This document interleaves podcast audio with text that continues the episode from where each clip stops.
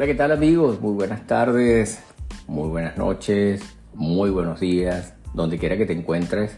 Lo importante es que estés bien, que estés motivado, que estés cargado de energías muy positivas y que te encuentres en la búsqueda de esa meta que te has propuesto. Lo más importante, siempre les digo, es intentarlo. No podemos dejar de intentar lo que deseamos, lo que queremos. Tal vez no lo vamos a conseguir todo, no todo lo que nos propongamos va a ser alcanzado, va a ser logrado, pero debemos comenzar por intentarlo.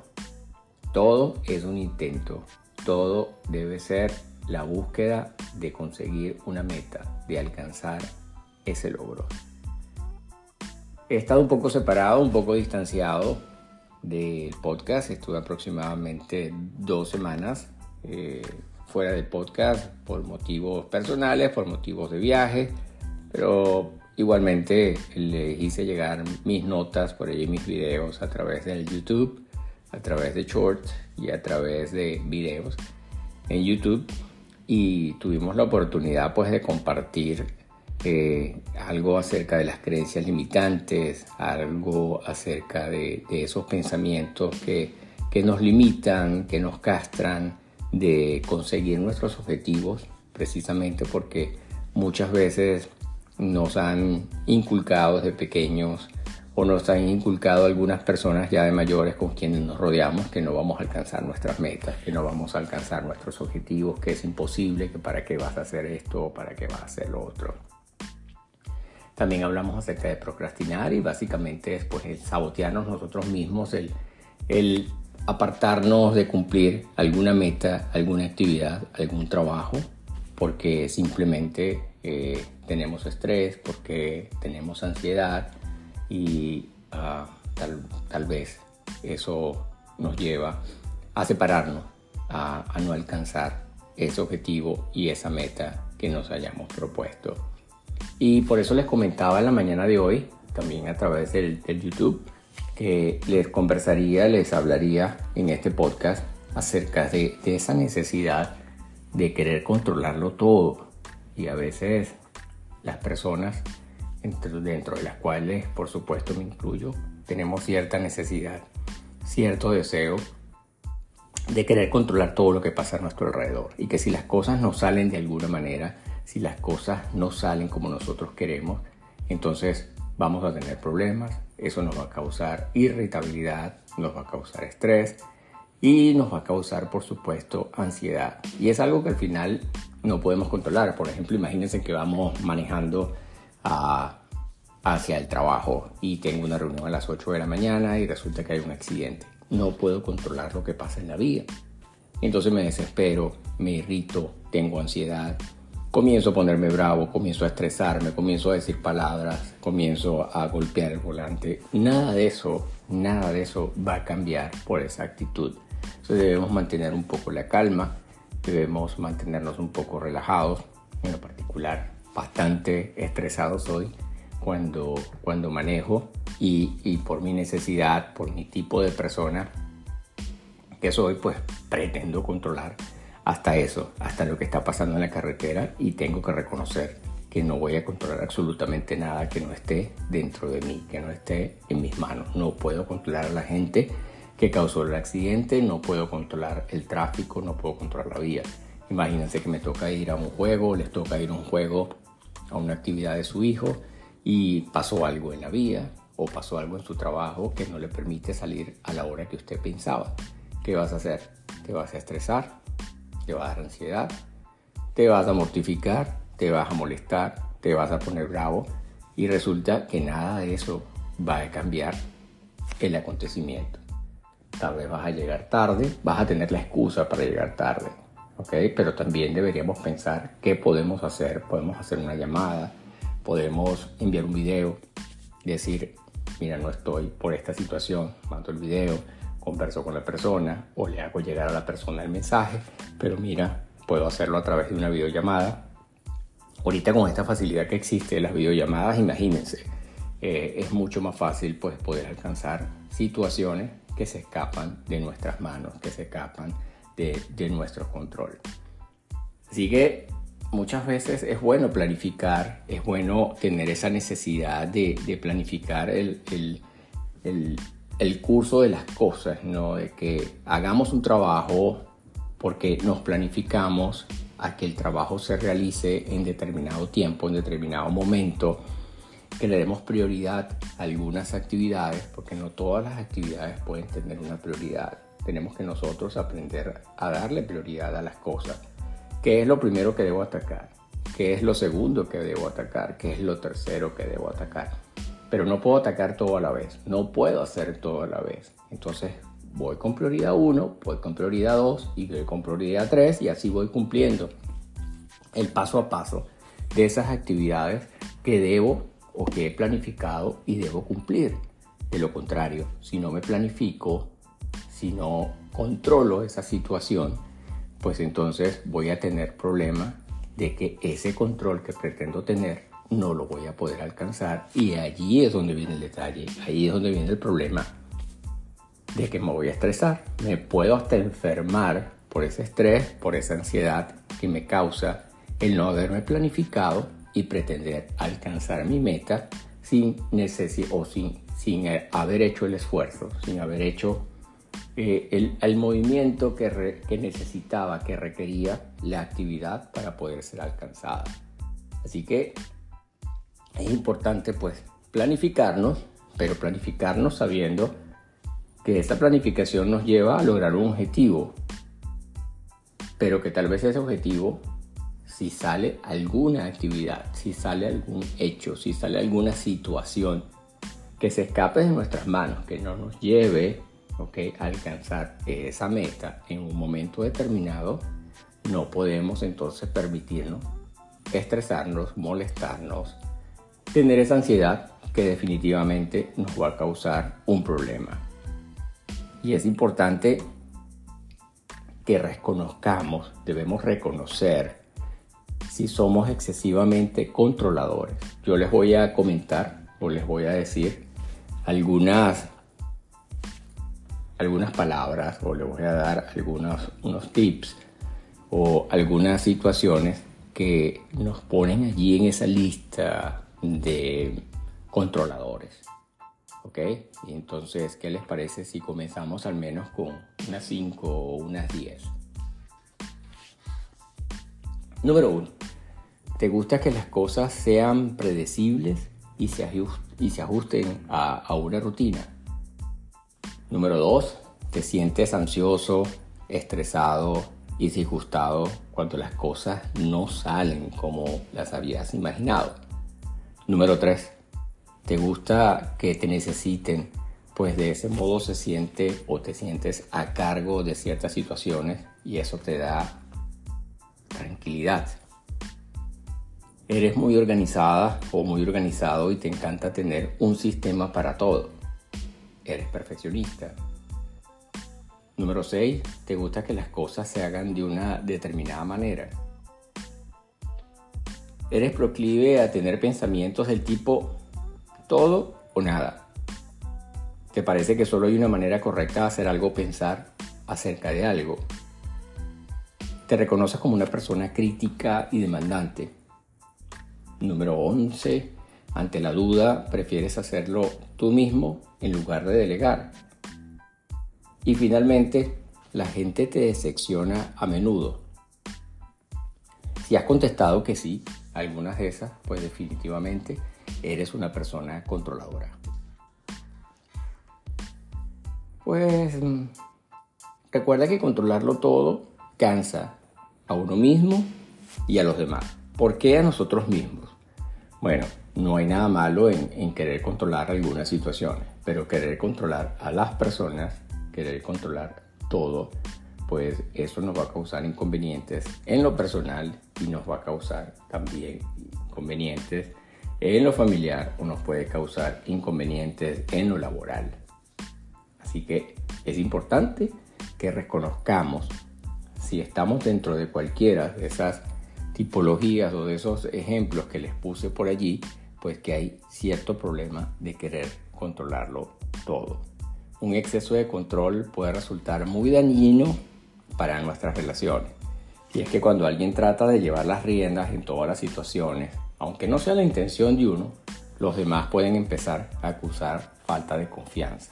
También pueden cansarse, como les decía, de tener que hacer siempre las cosas de una determinada manera, lo que puede llevar a que se irriten y, las personas se harten y acaben por tomar distancia, sobre todo las parejas, ¿no?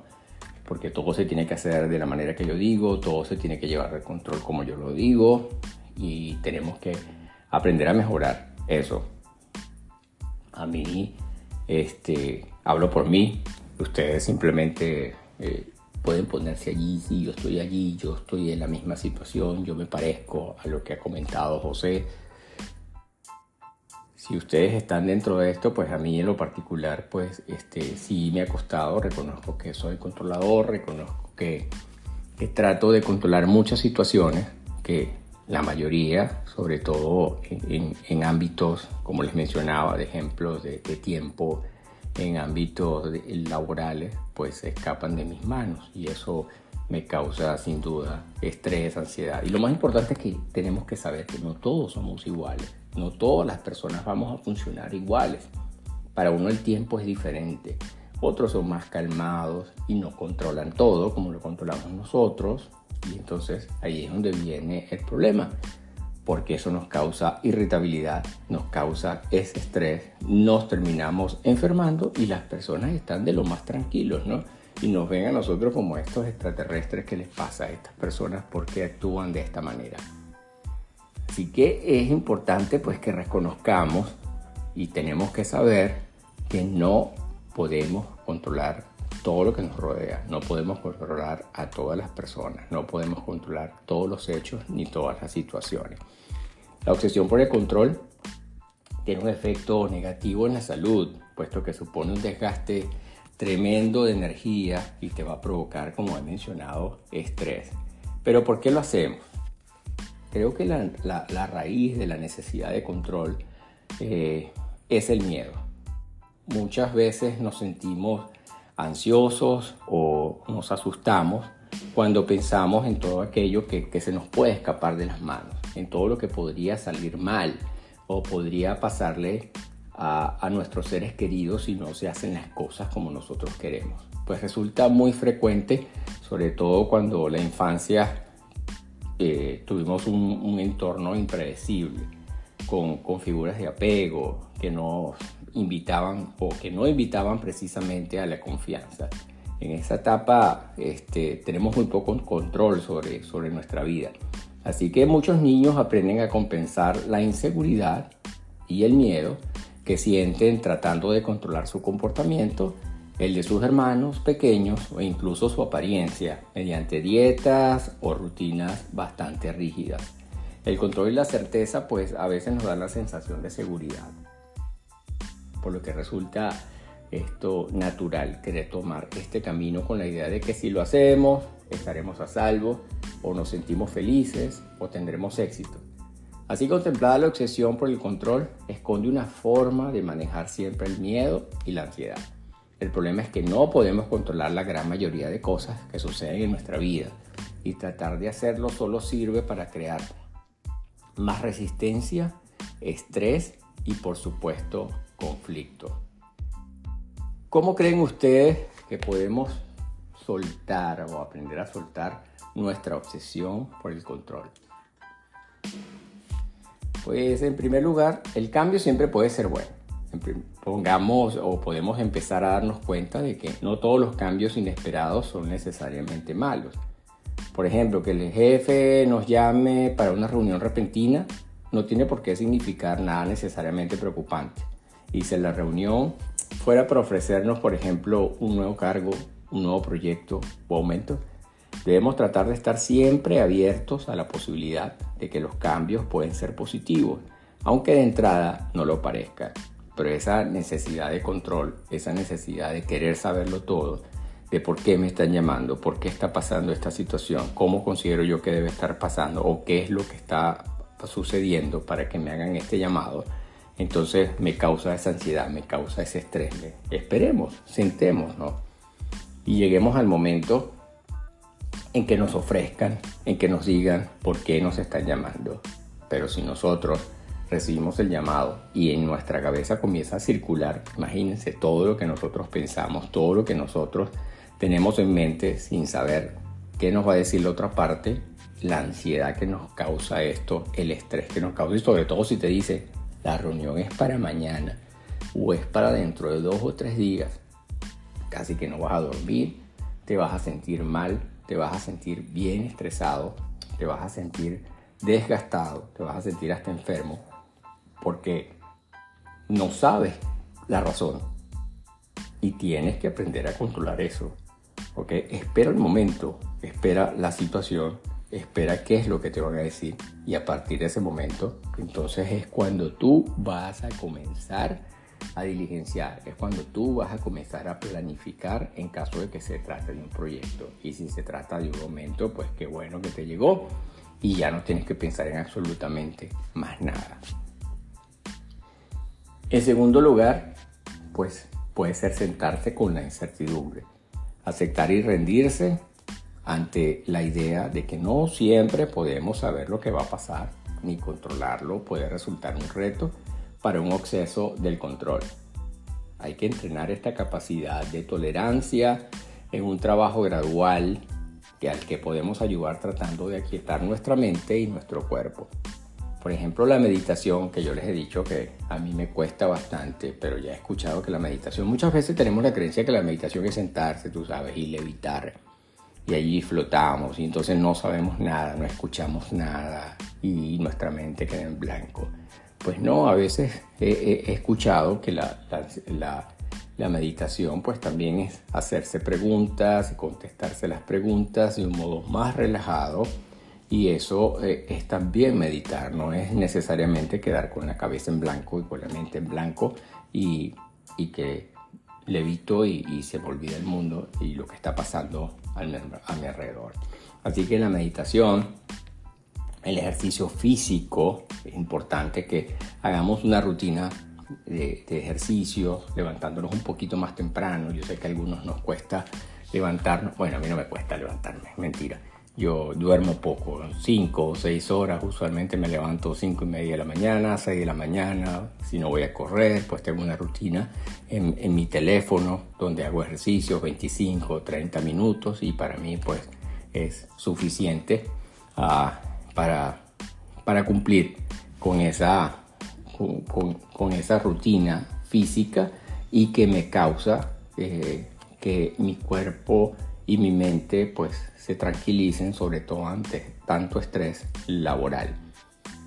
Algún ritual relajante puede ser también o incluso un masaje también puede ser que los ayude a alcanzar la tan ansiada serenidad. Tenemos también que tratar de detener el perfeccionismo. Sí, hay que detener el perfeccionismo. Trabajemos en nuestra capacidad de aceptación cuando somos capaces de comprender que nadie es perfecto. Todos cometemos errores, todos nos olvidamos de las cosas, tomamos malas decisiones. Es necesario aceptar que a veces no lograremos nuestros objetivos. Pero como les he dicho siempre, hay que intentar. Por lo menos tenemos que intentar. No es que, ah, es que no lo voy a hacer porque no me lo van a dar. No es que yo no juego porque yo no gano la lotería porque yo tengo mala suerte, pero si no lo intentas no la vas a ganar.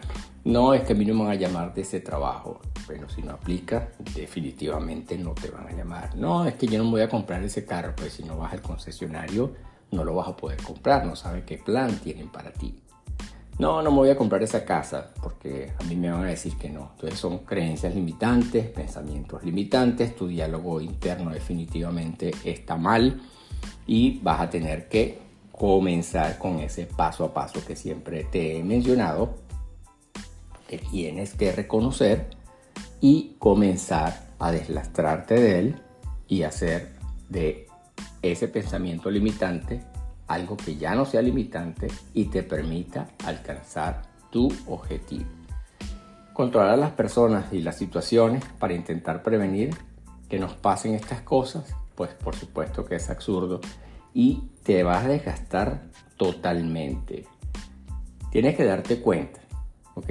Eso es reconocer, tenemos que reconocer Si queremos dejar de ser unos controladores, lo primero que deberemos hacer es ser más conscientes de cuando damos rienda suelta a ese tipo de comportamiento. Para ello puede ser útil anotarlo en una libreta o en un diario cada vez que aparezca. Esta conciencia pues nos va a ayudar poco a poco a anticipar situaciones en las que nuestro controlador interior desea aflorar y así podremos tener preparada una respuesta alternativa. Debemos conocer el miedo, ¿ok? Para poder cambiar de comportamiento es básico que indaguemos y siempre busquemos, conozcamos las causas subyacentes. Podemos empezar por preguntarnos, ¿cuál es el miedo que me lleva a querer controlar esta situación? Cuando las emociones pues se disparan, estas pueden distorsionar nuestros pensamientos. Si nos damos cuenta o lo sospechamos, también podemos preguntarnos, ¿son mis miedos racionales o estoy usando tal vez pensamientos catastrofistas o de tipo todo o nada? Entonces, si conocemos el miedo, si nos hacemos esta pregunta, ¿ok? ¿Cuál es el miedo que me lleva a querer controlar esta situación? Si controlo esto y me lo pregunto y tengo la respuesta, entonces hago el stop que les mencionaba antes. Tenemos que hacer un stop a querer controlarlo todo. Y me calmo y pienso y entonces procedo. Muchas veces ese querer controlarlo todo incluso nos lleva a dar respuestas anticipadas, respuestas que no son las que usualmente daríamos si estamos calmos. ¿Por qué? Porque esa necesidad de controlarlo, ese impulso de querer controlarlo todo, pues nos lleva a ser a veces agresivos y a veces nos lleva a dar respuestas de las cuales después nos podemos hasta arrepentir.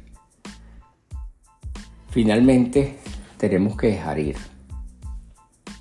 Hay un estribillo uh, de la banda sonora de la película Frozen, si la recuerdan, que podemos entrenar cada día nuestra capacidad de soltar. Es el let it go, let it go. Yo, yo no canto, mi voz es pésima para, para ser cantante. Entonces ahí tengo un pensamiento limitante, una creencia limitante de que mi voz es fea y, no canto pero que definitivamente no canto. Así que permitir que todo te suceda y distanciarnos del resultado de las circunstancias con amor, sin intentar cambiarlo según nuestra voluntad, pues nos conducirá a vivir una vida más sencilla, más saludable y por supuesto mucho más serena. Que si controlamos todo esto, si lo identificamos, controlarnos en el sentido que le estoy diciendo que soy controlador, no, no, controlar en el sentido de que debemos hacer ese stop, debemos hacer ese reconocimiento y mejorar todo aquello que pretendemos controlar y que sabemos que no está en nuestras manos el controlarlo. Que ah, debemos siempre buscar las razones los motivos, hacernos siempre esas preguntas que nos lleven a tener estas respuestas que nos permitan identificar esa necesidad, esa ansiedad de control. ¿Y cuando la necesidad de control se convierte en un problema? Pues no cabe duda de que el control es útil y normal en ciertas circunstancias. No obstante, cuando este comportamiento determina y absorbe tu día a día, incluso es algo que quieres imponer a otros, pues podemos estar hablando de una conducta perjudicial que debe evaluarse definitivamente y transformarse. Si ya sabemos el fondo del asunto, si ya conocemos y ya tenemos las respuestas a todas las preguntas y ya nos identificamos controladores, pues es el momento definitivo de comenzar a copiar, a pegar, ya lo identificamos, ya lo tenemos allí anotado. Y entonces, ¿cómo hago para pasar a este segundo paso, que es querer dejar de controlarlo todo, dejar de controlar a las personas, dejar de controlar las situaciones, las circunstancias que se escapan de mis manos y que muchas veces no están a mi alcance. Las personas que constantemente necesitan tener todo bajo control son incapaces de confiar en las circunstancias y en la vida misma. Son vulnerables ante los cambios bruscos o la inestabilidad, por insignificantes muchas veces que estos sean, y suelen ser dominantes con individuos de su entorno cercano. Otros rasgos característicos de las personas excesivamente controladoras son, por ejemplo, querer saber lo que les conviene a las personas que les rodean e imponer su punto de vista. Puede ser patrones de conductas obsesivas relacionadas con la minuciosidad o la comprobación. Exigir lealtad y obediencia. Tampoco eh, confían fácilmente en los demás. Ejerce constantemente vigilancia sobre los otros y sobre su día a día. En, en, lo laboral eso se llama micromanagement, ¿no? Las personas quieren controlar qué está haciendo, sobre todo con esto de la pandemia que las personas se apartaron de, de, de, ser vistas, de ser manejadas directamente. Hay personas que muchas veces pretendían en, mi entorno, eh, necesito cámaras, necesito ver que la gente está trabajando, necesito ver que están conectados, necesito ver que están haciendo las llamadas, necesito, era todo un necesito, que es la necesidad de quererlo controlar todo pero si las personas trabajan con un resultado, nos dan los resultados, tenemos allí los resultados, ¿por qué tengo que vigilarlos? ¿Por qué no, no hago más bien mi trabajo? Me dedico a la actividad a la cual me han, uh, me han nombrado para cumplir una meta, para cumplir ese cargo, ese rol dentro de la compañía, y entonces me desvío porque quiero ser controlador y quiero saber qué está haciendo cada una de las personas y ese micromanagement o ese micromanagement se vuelve un problema, se vuelve una situación que nos causa estrés, nos causa angustia, nos causa ansiedad y por ende nos va a causar enfermedad. Y allí que la gente nos diga, mi hijo, ¿qué te pasó? ¿Por qué tienes esa cara? ¿Por qué tienes tantas ojeras? ¿Por qué te pasa? Eh, ¿Por qué te, te ves de, de, cierta manera? ¿no? no es como yo te veía, más brillante, más lúcido. Pero es eso, es, esa necesidad muchas veces de controlarlo todo y que no nos damos cuenta muchas, en muchas oportunidades de que estamos sumergidos en, ese problema, en esa necesidad de controlarlo absolutamente todo. Finalmente, ya tenemos 27 minutos conversando, ¿no? Ya tengo uh, rato en, esta conversación, pero bueno, eh, es un tema como les dije desde el principio, que en lo particular pues me, me, señalo. Eh, sí, reconozco que soy controlador, reconozco que estoy en la lucha este, de, de, saber, de reconocer que no todo lo puedo controlar, sobre todo en aquellas situaciones cuando me encuentro en la carretera, tal y como les comenté, eh, en el trabajo he aprendido pues a soltar un poquito más, a confiar más en el trabajo de las personas. Me gusta más el resultado que pretender imponer de alguna manera que se hagan las cosas como yo quiero para alcanzar el resultado que yo quiero. Prefiero que la gente sea creativa, que idee, que tenga ideas, que sea proactiva y al final pues yo sé que va a dar los resultados que estoy esperando que se den. ¿Ok? Y eso no es controlador, es simplemente que hay resultados que, que las personas en las empresas pues tienen que dar y nosotros tenemos que ofrecer porque para eso nos, nos ofrecieron eh, nuestro trabajo, nos vieron como managers, nos vieron como líderes de, de cierto trabajo, de cierto puesto. ¿Cómo dejar de ser una persona obsesionada con el control?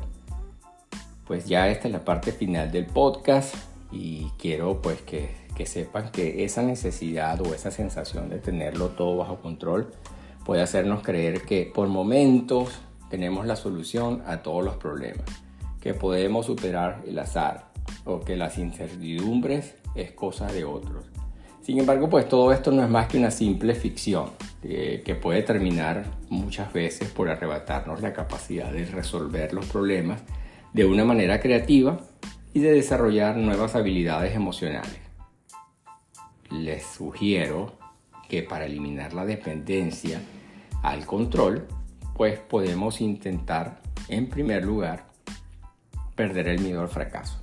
La carencia de seguridad en ti mismo, pues puede llevarte a realizar siempre las mismas actividades para sentirte seguro en tu zona de confort. No obstante, esto te va a impedir para poder tener otro tipo de experiencias placenteras que siempre van a enriquecer tu personalidad y tu vida misma. Tienes que darte el tiempo y la oportunidad en el día, en el día a día de elegir un camino diferente para ir al trabajo, visitar un bar, visitar un café nuevo o hablar con un desconocido en el transporte público, si eso es lo que haces.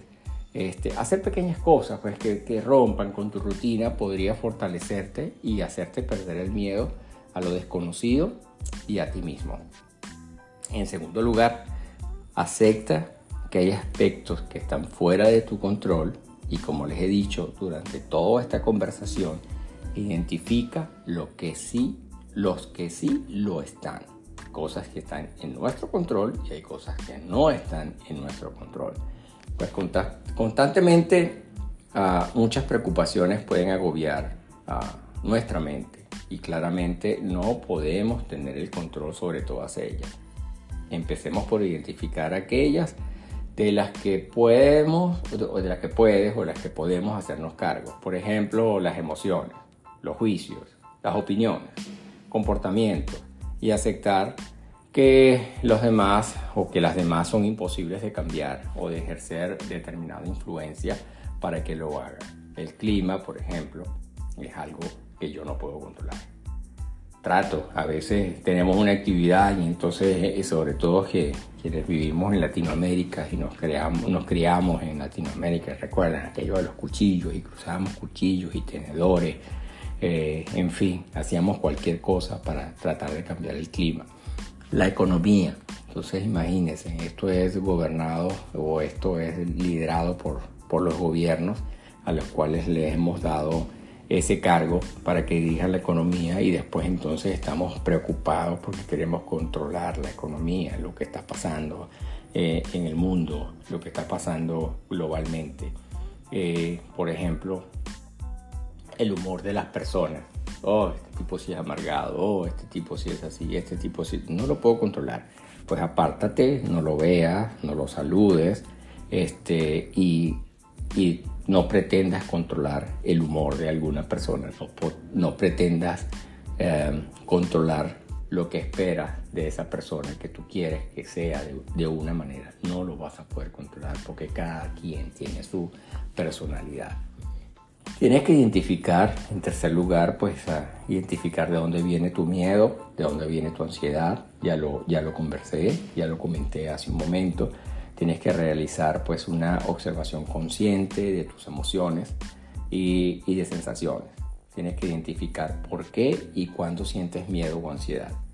Lograr saber qué te genera estas condiciones es siempre el primer paso para poder actuar.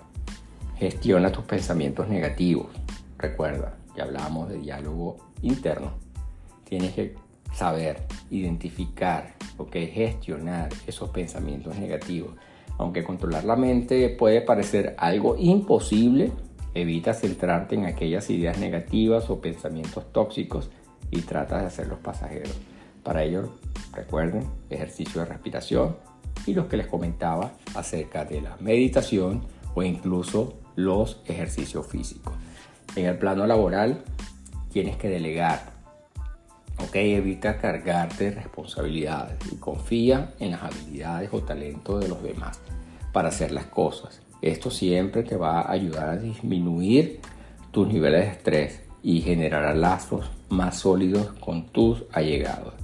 Entonces, por ejemplo, yo soy líder de un equipo y ese equipo eh, tiene una estructura, ¿ok? Que está con, con unos gerentes a los cuales se les reportan unos empleados, estos gerentes se reportan a ti, se reportan a mí, entonces yo delego a los gerentes y los gerentes por supuesto tienen que delegar a su equipo. Si yo pretendo controlar todo, ¿para qué necesito gerentes? Y si los gerentes pretenden controlarlo todo, ¿para qué necesitan un equipo? Entonces se trata de eso, se trata de conocer la estructura y la misma estructura va a aplicar en los familiares.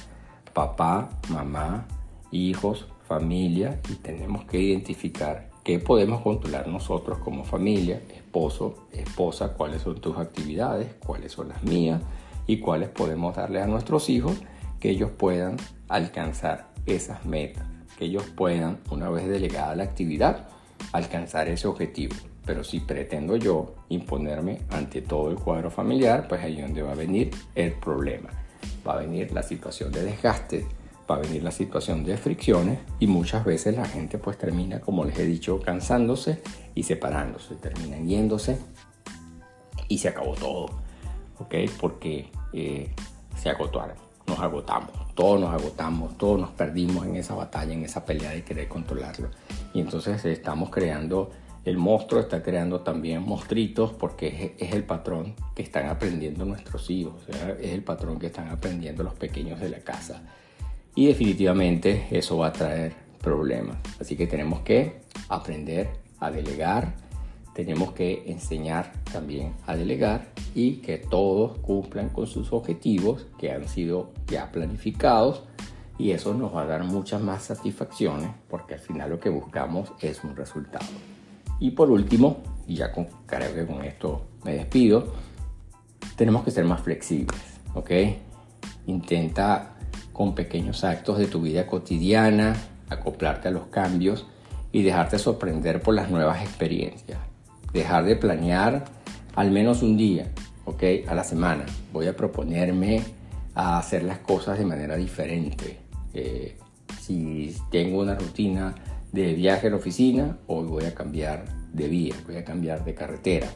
Si son cinco canales yo siempre voy por el medio, pues me voy a ir esta vez por el de la izquierda, así vaya un poquito más lento. Si estoy acostumbrado a llegar a las 8 y 20, 8 y 30 a mi trabajo, pues hoy voy a permitirme llegar a las 8 y 45. Si me levanto a las 5 y 30, hoy voy a cambiar el reloj y lo voy a hacer a las 5 y 35.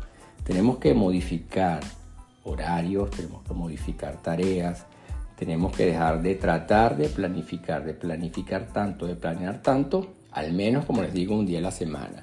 Tener un encuentro casual con amistades o, espontáneos con, con amigos o incluso pues con, nuestra pareja podría ayudarnos a ver la vida y sus cambios de otra manera.